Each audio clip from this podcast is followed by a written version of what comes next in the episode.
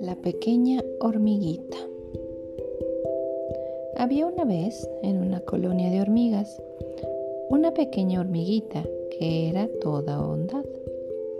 La hormiguita soñaba con ser la ayudante de la reina.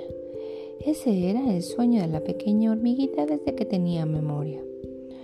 Todo lo que ella deseaba era demostrar su lealtad y ayudar a que su colonia prosperara.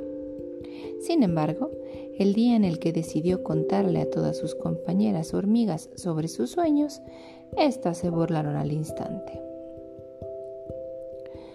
Nunca podrás llegar a ser la ayudante de la reina, le decían. Eres una hormiga demasiado pequeña y que para tener ese cargo necesitas ser más grande. Decepcionada, la pequeña hormiguita fue en busca de su abuelita para pedirle consejo. Sabía que su abuela siempre la apoyaba y entendería su deseo de ser ayudante de la reina. Dicen que soy muy pequeña para ser ayudante, abuelita, dijo la pequeña hormiguita. Después de una larga conversación, la abuelita le dijo, Da igual lo grande o pequeña que seas, el tamaño no lo es todo. Todo esfuerzo es inútil si no crees en ti misma. No siempre el que más éxito alcanza es el que más grande parece. Después de hablar con su abuelita, la hormiguita se marchó pero siguió dándole vueltas a esas palabras. Pasaron unos días antes de que la hormiguita se decidiera a presentarse ante la reina. Y lo hizo con estas palabras. Me presento aquí para ser tu ayudante. No soy la más grande ni la más fuerte, pero puedo hacer muchas cosas.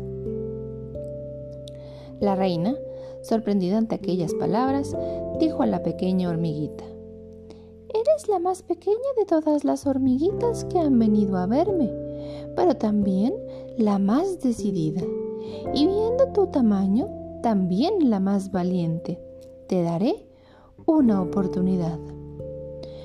Las amigas de la hormiguita se rieron de ella y le dijeron que iba a hacer el ridículo. Pero la hormiguita no se rindió. La pequeña hormiguita se convirtió en la ayudante de la reina y demostró ser la mejor ayudante que jamás había habido en aquella colonia. Sus amigas se disculparon y desde entonces nadie más en la colonia volvió a juzgar a otros por su tamaño o su aspecto.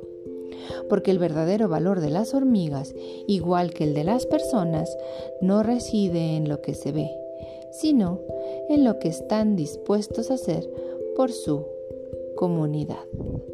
Colorín colorado, este cuento se ha acabado.